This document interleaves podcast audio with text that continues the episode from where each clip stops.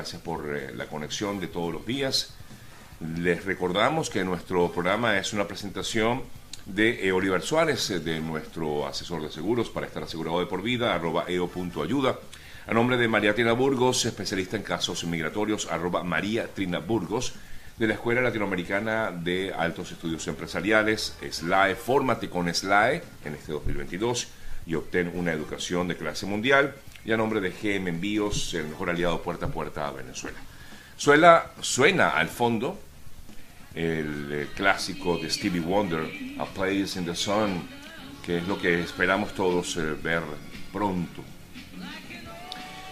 La situación en Ucrania continúa siendo delicada hoy miércoles porque la información a esta hora indica, según informes rusos, que se habría tomado una de las principales eh, ciudades de esta nación.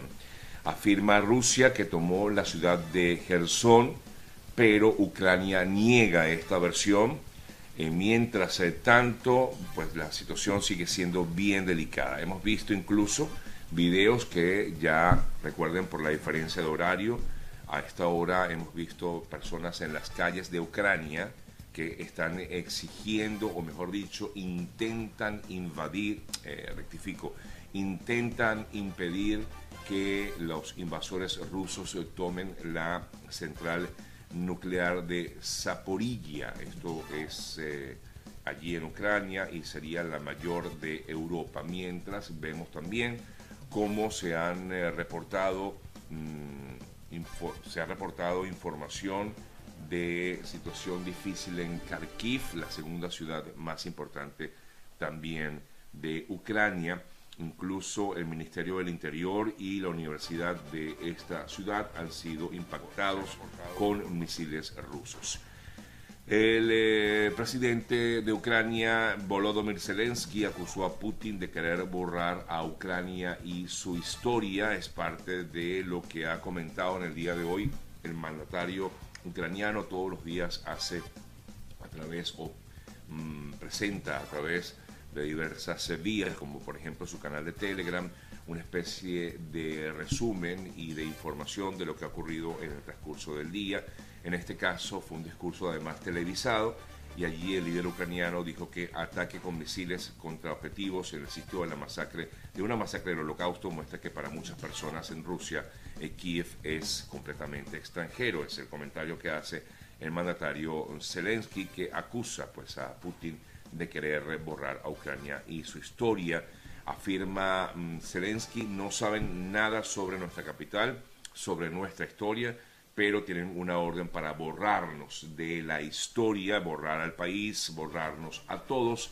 Es eh, parte de lo que ha dicho el mandatario, quien destaca la resistencia de los ucranianos en medio de, esta situación, afirmando que somos un símbolo de invencibilidad, un símbolo de que las personas de cualquier país pueden convertirse en las mejores personas del mundo en cualquier momento. Es, repito, declaraciones de Zelensky para el día de hoy en lo que ya es el séptimo día de esta invasión rusa en eh, Ucrania.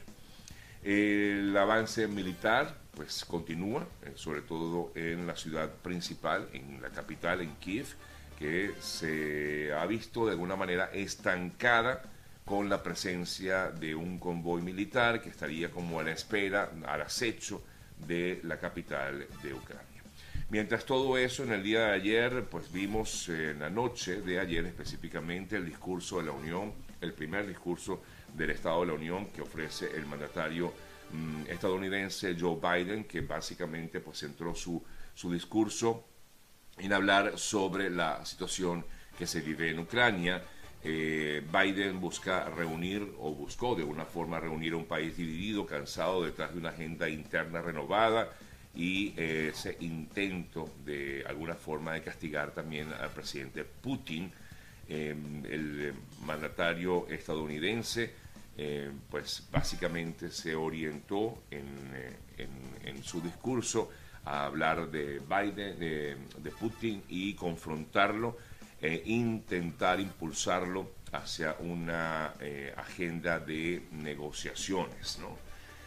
Eh, por cierto que el presidente Biden en medio de este discurso hizo un comentario que se volvió viral, en donde acusa, o mejor dicho, dice textualmente, voy a leerlo, el comentario que hizo Biden y que ha generado algunos comentarios porque dijo Putin plantea o puede rodear Kiev con tanques, pero nunca se ganará el corazón y el alma de los iraníes, quizás allí que se quería decir ucranianos eh, imaginamos, pero bueno, lo dijo así en inglés y comentaba, eh, eh, hablaba sobre los iraníes y ahí, bueno, todo el mundo quedó como que no entiendo qué quiso decir Biden. Bueno, fue quizás un error, pero esto ha originado serios comentarios, diversos comentarios, sobre todo en las redes sociales, en parte de lo que fue este discurso que pronunció en la noche de ayer el presidente de Estados Unidos. Séptimo día, amigas, amigos, de esta invasión eh, rusa.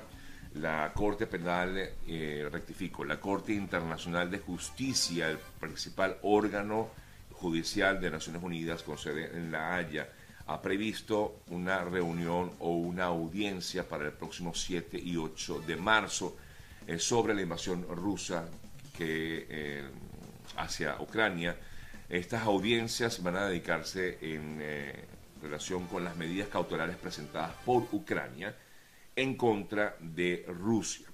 Hay que destacar que la Corte Internacional de Justicia no es la misma que la Corte Penal Internacional.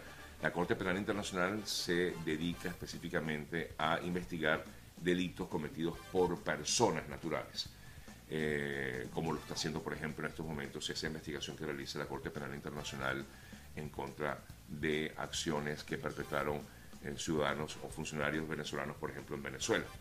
Eso es lo que hace la Corte Penal Internacional. La Corte Internacional de Justicia, en este caso, se refiere a estados y por ello, pues ha decidido la Corte Internacional de Justicia eh, convocar esta audiencia para el 7 y 8 de marzo. La juez presidenta de la Corte llamó la atención de Rusia sobre la necesidad de actuar de forma que toda la decisión de la Corte pueda tener efectos, toda la decisión pueda tener los efectos deseados. Eh, por lo tanto, se esperan estas audiencias públicas en el caso relacionado con las denuncias de genocidio que ha presentado Ucrania en contra de Rusia. Eh, y por lo tanto, pues los equipos de abogados de Kiev van a intervenir el próximo 7 de marzo para denunciar a Moscú en eh, base a la Convención para la Prevención y Sanción del Delito de Genocidio. Es lo que se va a presentar ante la Corte Internacional de Justicia, una información bien, bien importante destacada en el día de ayer. Hemos visto señalamientos eh, por parte de importantes organismos, sabemos que es un poco más de lo mismo. Aquí de verdad que a veces uno dice, bueno, pero bueno, vimos el comentario que hacía el secretario general de la ONU, quien se mostró muy preocupado por el uso de armamento pesado eh, y algunos señalamientos como por ejemplo los que hizo ayer el representante, el máximo representante de Asuntos Exteriores de la Unión Europea, Josep Borrell, quien dejó en claro que el bloque no va a cambiar derechos humanos eh, por su gas, decía Borrell, y que desde todo punto de vista no iban a abandonar la defensa de los derechos humanos y libertad porque seamos más o menos dependientes de Rusia, decía Joseph Borrell, que ha sido bien enérgico, hay que destacarlo, por encima de otros temas que normalmente toca Borrell cuando se pues, le toca hablar sobre situaciones en el mundo. Lo hemos visto sobre todo con el tema Venezuela.